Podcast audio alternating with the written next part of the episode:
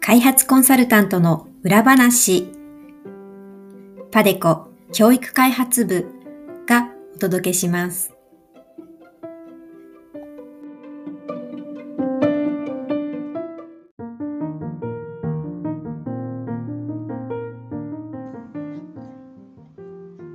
皆さんこんにちは。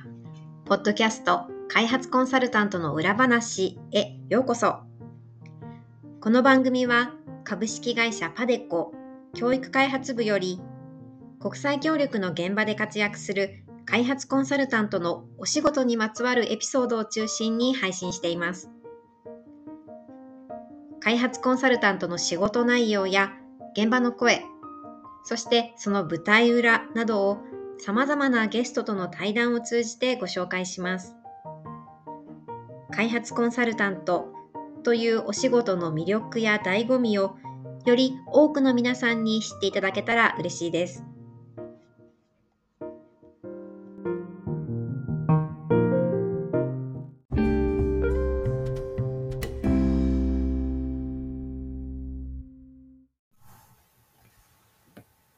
本日はインフラ開発部エグゼクティブアドバイザーの早坂春俊さんをゲストにお迎えしました。早坂さんは鉄道建設の専門家として38年以上のキャリアがあります。海外での仕事のため会話ができるレベルまで英語、ドイツ語、フランス語を習得し、それに加えスペイン語、中国語を趣味で勉強されています。今回はコンサルタントのスキルアップというテーマのもと、語学学習の方法や秘訣についてお伺いしています。はい。では、早坂さん、今日はありがとうございます。はい。はい。では、本日は、えー、コンサルタントのスキルアップというテーマで早坂さんにお話しいただくんですが、えー、その前にですね、えー、スキルアップのためにあのまず大前提として早坂さんがあの日頃大切にしておられる人生訓があるとお聞きしました。それについてお伺いできないでしょうか？はい、了解です。えっと、私自身はですね、やっぱりあの自分を律するという意味もありまして、あのまあ、4つほどいろんなとこからかき集めてはきてるんですけど、4つほど人生訓があります。まあ、1つずつ述べますと、まず人生っていうのは限りがありますので、あの名は作ることなしと。要するに、どういう時でもあの勉強するようにしてくださいねということですね。それから、まあ、常に学ぶという、そういう学習するということ心を失わずに、生涯にわたって自己啓発ですね、セルフインライトメントをして、個性を伸ばして、そして職業人としての専門性を培う努力をしましょうと。それから3つ目としては、まあ、社会に出てからも勉強を続けるっていう、そういう姿勢が大事ですよということですね。それから4つ目はですね、いろんなことに全力で打ち込んでいるとですね、その打ち込んでいて何かが成し遂げられる。その瞬間にやっぱり胸に熱いものはよぎる瞬間がありますので、それこそが生きがいですよと。そして現状に甘んじないで高い目標を持ってそれにチャレンジをするという、それが大切ですよということです。これが私のあの人生訓、いたなるモットーですね。なるほど、ありがとうございます。じゃあ、そのモットーを、あの、胸に、あの、様々、あの、語学学習であるとか、論文執筆であるとか、様々なこと自己検査励んでおられると思うんですけども、本日は、あの、特に、あの、皆さん興味があると思うんですけど、語学学習について、あの、詳しくお聞きしたいと思います。あの、早坂さん、現在何カ国語を、あの、習得、まあ、話せるとか分かるっていうレベルまで習得されてるんでしょうか？まあ、普段のあの日常の会話から言うとですね、まあ、日本語はもちろんのこと、あの英語、それからドイツ語、フランス語ですかね。そうなんですね。ということになります。ドイツ語とフランス語っていうのはお仕事に使っておられるんですか？それとも、あの、今学習をして、どういう場面で使われてるんですか？これは、この学習するきっかけっていうのは、もちろんあのドイツ語はあの大学での第二外国語なんですが、実は私、かなり早い段階で、エフス海峡トンネルというものに携わってましたんで、そのエース海峡トンネルに携わった時にはですね、これはあの数カ国がジョイントベンチャー作ってましたんで、その時のコンサルタントとして、イギリス、アメリカ、フランス、それから当時の西ドイツ、それから日本と、この5カ国が関わっていましたので、必然的にあの周りで英語、ドイツ語、フランス語が聞こえてきますので、あのそれをあの耳にしてますと、やはりあの多国籍で仕事をする際には、あの一言語、英語だけでなくて、他の言語も必要だなっていう、そういう姿勢に駆られて、あの他の言語も学ぶようになったということです。なるほど、そうなんですね。具体的にどのようにあの学習しているかっていうのを教えていただいてもよろしいですか？はい。えっと、それぞれの言語に、まあ、の格論を言う前にですね、私個人のもうあの語学学習の見解、まあ、あ経験も述べますと、語学学習っていうのはこれ、障害学習っていう位置づけにしています。要するに平たく言えばですね、語学学習は私にとってみればホビー、趣味なんです。ですから趣味ですから、要は何時間学習していても飽きないということなんですね。それと、まあ、英語は、あの、ご承知の通り、私どもの世代っていうのは、中学生、まあ、13歳になってからの学び始めてますので、その当日のあの例の This is a pen のあのパターンですね。そのパターンで学んでます。で、ただし、その時の学校の中学の先生は非常に教え方が上手でしたんで、あの、その先生の教え方がうまいということ。要は早い話が生徒をおだてて褒めるっていう。で人間なんていうのはあの褒められると悪い気はしませんのであのやっぱりそのことは当時ですんで真に受けましてですねそしてあとは受ける側もですねその受ける側のあの人にもよりきりだということですよね。要するにあの受ける側としても好きこそものの上手なれですからその本人自体にも要するに先生が教え方がうまいのと本人もやる気があるということでシナジーですよね相乗効果が出るとそういうことになります。なるほど、ありがとうございます。そしたら、あの、いろいろ、あの、そういった動機から、あの、継続して言語を学ばれているということなんですが、あの、先ほど、あの教えていただいたドイツ語やフランス語以外にも、まあ、あの、スペイン語であるとか、中国語であるとか、そういった言語も、他の言語も勉強されていると伺ってます。あの、現在、あの、学習されている言語とか学習内容について、もう少し具体的に、あの、教えていただいてよろしいでしょうか？いいですよ。あの、実を言うと日本語自体もですね、私はもちろんあの日本人ですけれども、日本語を全てマスターしたとは思っていませんので、あの要は語学の学習をするっていうそういうものの定義づけっていうのは実は2つほどありまして、1つはですね、まあ、外国語の学習というのがありますよね。からもう一つはあの言語学要するに言葉そのものの研究という意味合いがあるんでそのこの2つ目の定義から言うとですねまさに日本語はそのまま回答すると。またそれ以外の、まあ、外国語としての位置づけは英語ドイツ語フランス語スペイン語中国語というようになりますね。それから以前はですねロシア語とか韓国語も学習していました。特にあの韓国語っていうのは昔あの鉄道関連で韓国の鉄道の組織と業務上のつながりがありましたのでその時は韓国語は学習していました。今はちょっとつながりがないので休止中ということになりますね。で要はあのそういうことでやっています。で特にインドに滞在している時なんかはですねもう四六時中英語使ってますし日本語になったら一切使わないんで私自身は実を言ってビジュアルじゃないですけど彫りが深いのでアリア系だと見なされてですねインド人と誤認されたことが何回もありますね。そうですね。まあ要するにその時はでね頬ひげも生やしてましたしその私のインド人のカウンターパートからですねあの脱着が簡単にできるあのターバンのプレゼントしていただいたんで普段あのターバンかぶっているとあのシーク教徒に見なされたこともありますね。そうなんですね。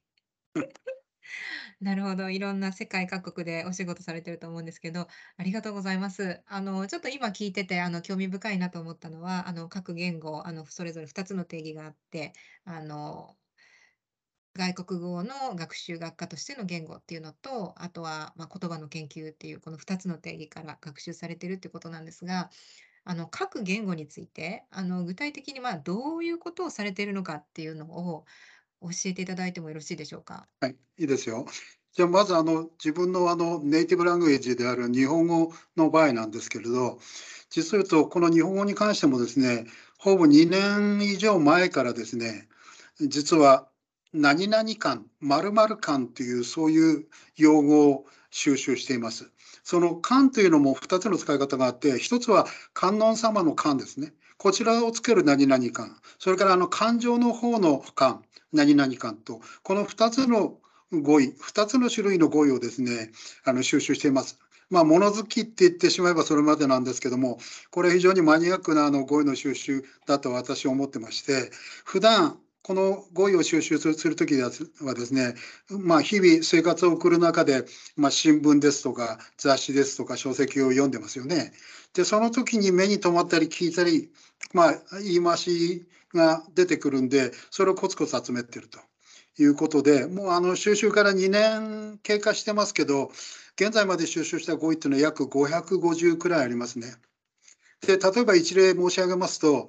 あの、景気の動向に関する印象を専門用語で、景況感ってよく言いますよね。これあのテレビでも言いますけど、これの絵がビジネスセンティメントと言います。こういうのを覚えておくと、あの外国で会話するときにもすぐにスムースに出てくるということになりますね。なるほど。次は英語の場合ですけれども、英語に関してはですね、私はまあ先ほど言いました通り、中学の時の先生が非常に教え方が 上手でしたんで、それにを先生の言葉を真に受けて、アクセプト at its face value で、そのまま 真に受けてですね、あのやってきたんですけど、ごく最近、まあの話っていうか、まあこれ三十数年になりますけど、昨年2021年の3月末で、あの放送が終了した NHK のラジオ講座で実際ビジネス英語っていうのがありましたよね。これはあの講師が杉田聡さん。これあの治療書された方もおられるかとは思うんですけどこれは実は1987年の4月に開講してます。その時のあの講座の名前が優しいビジネス英語って言いまして34年継続してましたけど私これずっと聞いてました。そして後ろの方にあの英作文の応募するあのところがありましたんで、それにも出してましたら、何回か佳作として入賞して、名前も出ちゃいまして、お前なんか名前載ってたななんて私、知人からあのしらばっくれるわけにいかないんですよ。あの、年あの住んでる都市都市名とあの名字と名前がもろに出ますので、それでばれたことありますね。これでもこれは嬉しかったのは、やっぱりね、佳作で入選すると、その当時のあの、あの、テレフォンカードいただけるんですよ。もちろん使ってないで記念として残してますけど、そういうような記憶がある。だから結構続いてやってましたね。非常にいい回しがいっぱい出てきます。で、今もうこれ、放送終了してますので、現在はですね、実を言うと、専門書、英語の専門書を、あの、数ページずつ読んでます。この専門書もあの聞く版、日本でいう聞く版のやつなんですが、あの英仏海峡トンネルの案件で、イギリスのロンドンに出張した時にですね、そこのロンドンの書店で、あの当時のお金で約10ポンドくらいですけど、購入したんですが、ずっと積んどくだったんですけど、今読んでいるという、そういう次第ですね。そうなんですね。すごいですね。34年もあのリスニングを継続するっていうのはなかなか できないことだと思いますけど、あのやっぱり本当に すごいですね。はい、ありがとうございます。じゃあ、すいません、ドイツ語も習われてるってことで、ドイツ語の方もお願いできますか？はい。えー、ドイツ語はですね、あの基本的には NHK のラジオ講座、この毎日ドイツ語っていうのを聞いてます。まあ、あの初級編は月曜から水曜までの3日間ですけど、こっちはあの短い文章とか、あの進出単語、あと新たに目にする単語とか出てきますんで、そういうものを主に記憶するようにしています。それからあの木曜から金曜、これはあの中級講座ですので、ここはそのドイツ語そのものの読解と、それから長めの語彙ですね。ドイツ語っていうのはもうやたらに長いんですよ。語彙がどんどんどんどん長くなっていく、その語彙をなるべくその定冠詞付きで、あの例のあのデーゼスデムデンですよね。あれを付きで暗記するようにしているということです。このドイツ語っていうのは日本人にとってはあの比較的あの発音は優しいですので、あのこれをしっかり読んでおりまして、えー、ただしドイツ語に関してもこのラジオ講座以外にももちろん昔その昔に買ったあの読英比較文法要するにあのドイツ語と英語の比較文法っていうものですとかこれなんかはあの日本図書館協会の選定図書だったんですがこれも長い間積んどくでしたけどもこれ400ページくらいありますけどこれは4年くらいかけて読破しましたね。あとここ12年間ではドイツ語の基礎研究ですとかドイツ語詩ドイツ語の歴史とか、それからドイツ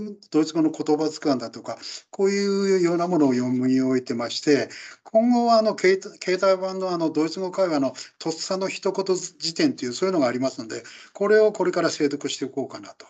思っております。もちろんあのあの過去にですねあのあ昔の文部省今の文科省ですけれども3級の検定試験までは取ってましたんであの今レベルアップをして2級を目指しているっていうそういう状況です。そうなんですね。検定試験まで受けてあの定期的に自分のあのレベルを測っておられるってことなんですかね。はい、ありがとうございます。じゃあ、すいません。フランス語はどんな風に勉強されてますか？はい。これフランス語は全く私は独学です。あの学校の第二外国語でも第三外国語でもないんですけども、フランス語って非常に優雅な、なかなかあのいい言葉だなと思ってましたんで、これもあの NHK のラジオ講座ですね。毎日フランス語を聞いてます。えっと、初級編もこれは月経用から水曜。この3日間もあのドイツ語と同じで、進出単語とフランス語の特にことわざですね。それの暗記に努めている。それから木曜から金曜に関しての中級ではですね、読解力の向上ということで、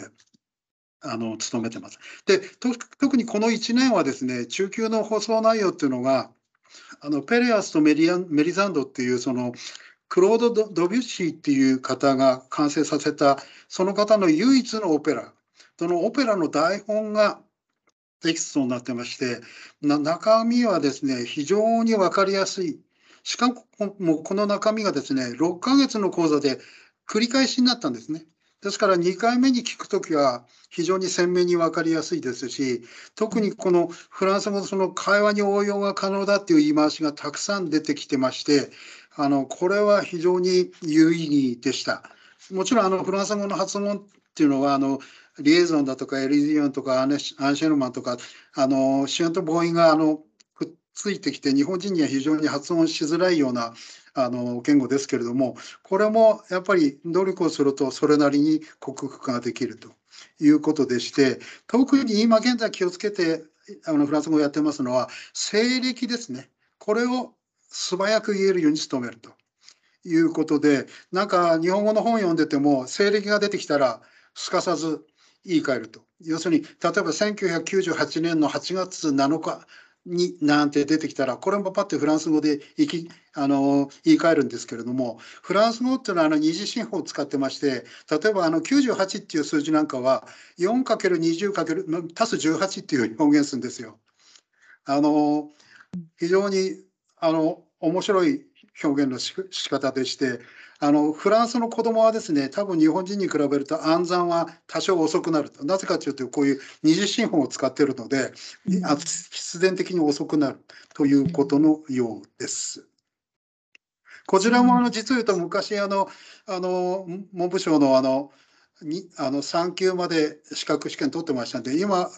フランス語の方も2級を取ろうということでそれを目指してレベルアップをしているというそういう段階です。そうなんですね。じゃあドイツ語と合わせてフランス語の方も検定試験に向けて勉強されておられるんですね。はい、ありがとうございます。じゃあ続いてあのスペイン語も習っているとお伺いしましたので、スペイン語についてもお伺いできますか？はい、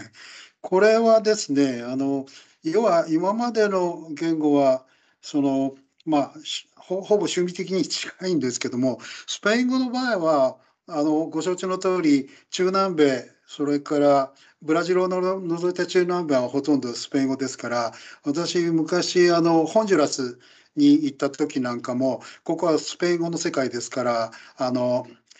もちろんスペイン語の世界なのであの使わざるを得なかったんですけど、これも NHK のラジオ講座の毎日スペイン語を聞いてます。月曜から水曜はま初級。これも進出単語とスペイン語のこちらもことわざですね。その暗記に努めてます。それから木曜、金曜っていうのは、これは中級編ですから、これも読解力の向上に努めているということになりますね。まあ、スペイン語の方はまだあの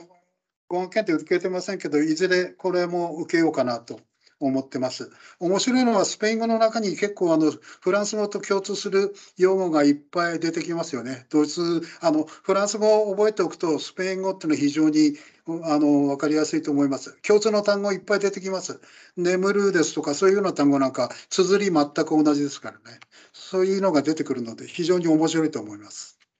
そうなんですね。そういう共通性もあるんですね。はい。じゃあ、最後、中国語はどうでしょう？はい。これも基本的に NHK のラジオ講座、毎日中国語とレベルアップ中国語のこの2つを聞いてます。あの中国語はですね、あの相当年季入れてやってまして、あの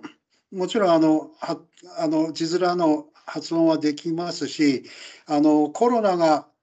爆発的に蔓延する直前の2017年にですねあの浙江省の寧波寧波ですけどもそこにあの都市鉄道の調査案件で出張した時にあのその時にちょっと中国語を使ってみましたけどやっぱり通じましたね。その中国語の場合ですあの4世っていうあれをしっかり発音すると確実に通じますのであの最終的には筆談ももちろん中国の場合はできますからそういう意味ではいいと思います。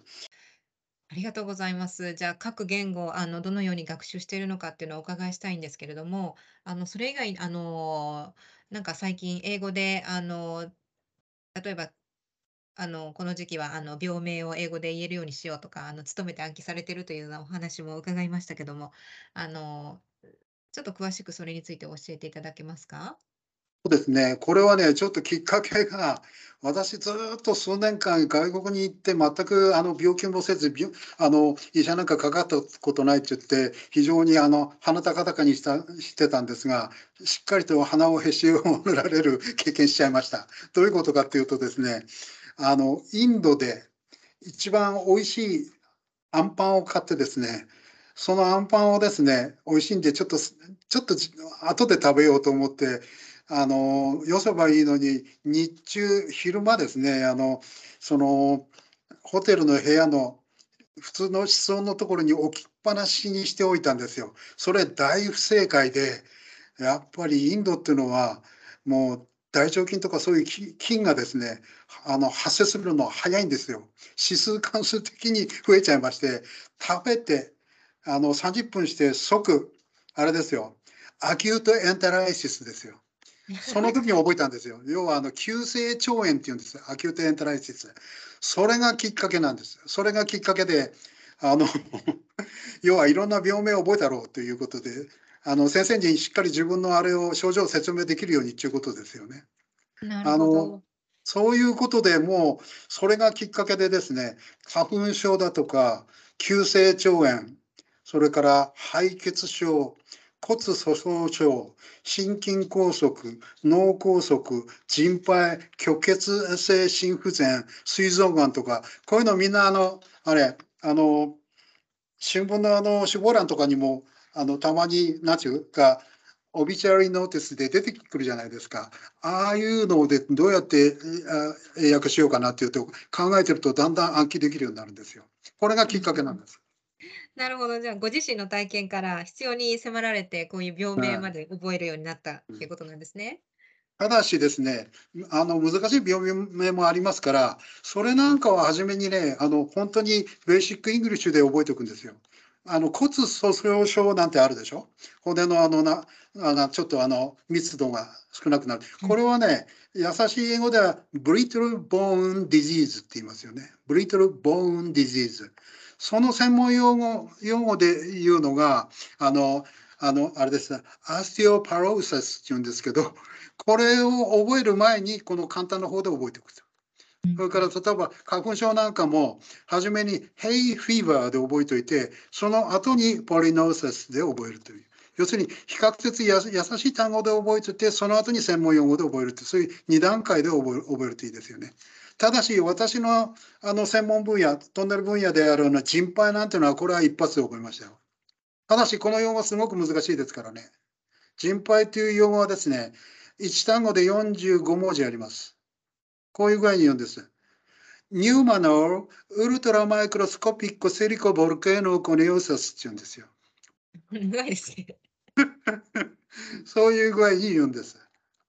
なるほど。まあこれもあのもちろんあの綴りも書けますし、あのあの発音もできるんですけど、これは私のあの私のあの専門分野の用語ですから、こんなのはもちろんすぐ覚えれるし、一つ一つの言葉の意味合いがいっぱいちゃんとそれぞれについてますので、あのしっかり覚えれるということですね。すごいですね。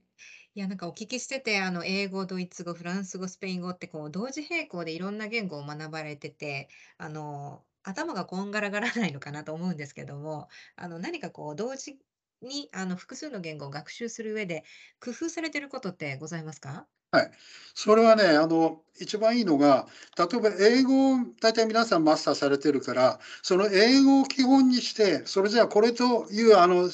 あのシノニムだとか、要するにあの同同意語、ほぼ同意語ですね。あの一体したようにはもちろんならないけど、ほぼ同同義語に相当するものは何かなっていう覚え方をすればいいんですよ。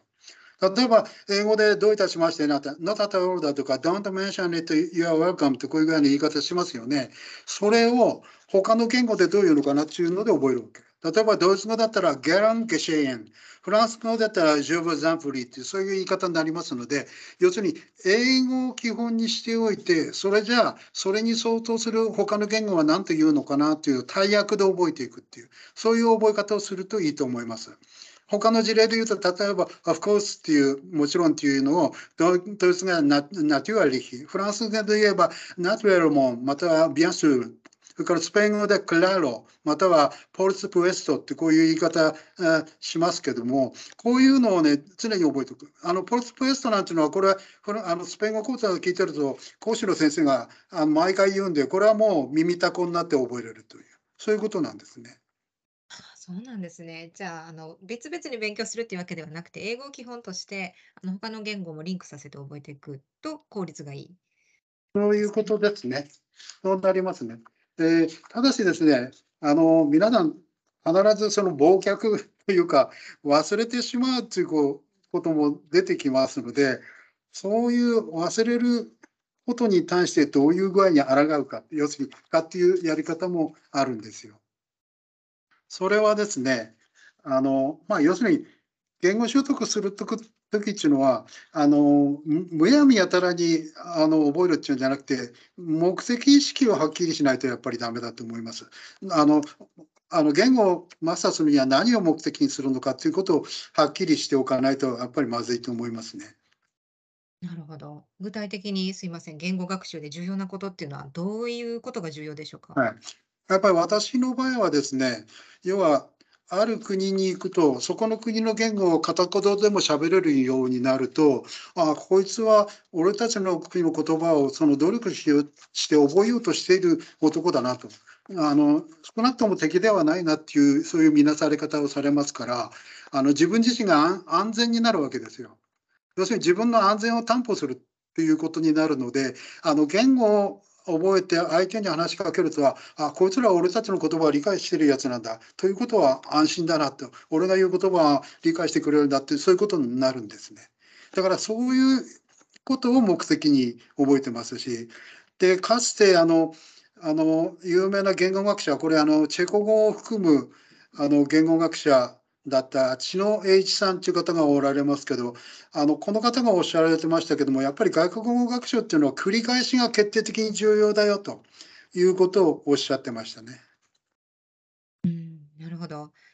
繰り返し、そうですよね。それ大事ですよね。ただなんかあの、最初冒頭でもあの、お話しされましたけど、ほとんどの人が三日坊主で終わってしまうっていうのが、あの、多いと思うんですけど、こう毎日繰り返し続けるために、早坂さんが心がけてることっていうのはございますか？はい。えーっと、まあ、簡単に普通あの継続は力なりなんて言いますけどね、あの人間自体はもう大体三日坊主が普通で、私ももちろんご多分にも漏れず、あの昔はですね、物事を全く長続きがしませんでした。まあ、ですけども、ある段階でやっぱり人生には限りがあるなということを悟りましたので、その段階でですね、これじゃあ少なくともちょっとうまくその人生を有効活用しないとダメだなという具合に思いました。それでどうするかというとですね、やっぱり人間にはある程度あの細切れ時間というのがあります。あ例えば、あの会社で出勤するときにあの電車待ち、私の場合ですとあの始発電車に乗りますので、始発電車が来るまでの間の数分間とか、あのホームで待ってますよね。ただその時の数分間なんていうのは、もう語学学習には、まあ、あの非常に有効なんですよ。細切れ時間ですから、あんまりまとまったことはできないわけなんで、とにかくあの能率手帳を今で言うノルティに書き込んであるそのあの短い文章だとか、うん、新しい単語を見てですねそれを繰り返しあの読んで記憶するという。でノートに書いてるということは自分の筋肉使って書いてますから必ずあの脳みその方にあの刺激をしてありますのでそういう神経をとにかくあの忘却曲線でだんだんだんだんあの忘れていくのをピンとこう跳ね上げてですねでまた繰り返し覚えるというそういう繰り返し覚えていくとあのいくら覚えが悪くてもですね脳みそのあの記憶領域に大体収まりますよね。それはもちろん人によって時間はかかりますよ。私なんかえれい時間かかりますけどそれを飽くなき繰り返しという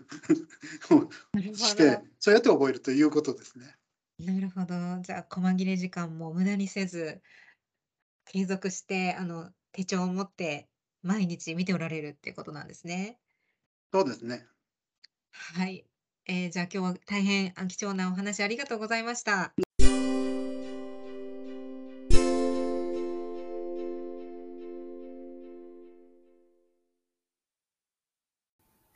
次は、パデコ教育開発部からのお知らせコーナーです。この番組では、皆さんからのコメントやリクエストも募集しています。番組で扱ってほしいテーマ、質問、ご意見、ご感想などありましたら、Facebook、Twitter、YouTube にぜひぜひお寄せください。なお、パデコ教育開発部のウェブページは、アルファベットで padeco.education でアクセスしていただくことができます。また、この番組のプロフィールページに Facebook、Twitter、YouTube へのリンクも載せていますので、そちらもぜひチェックしてみてください。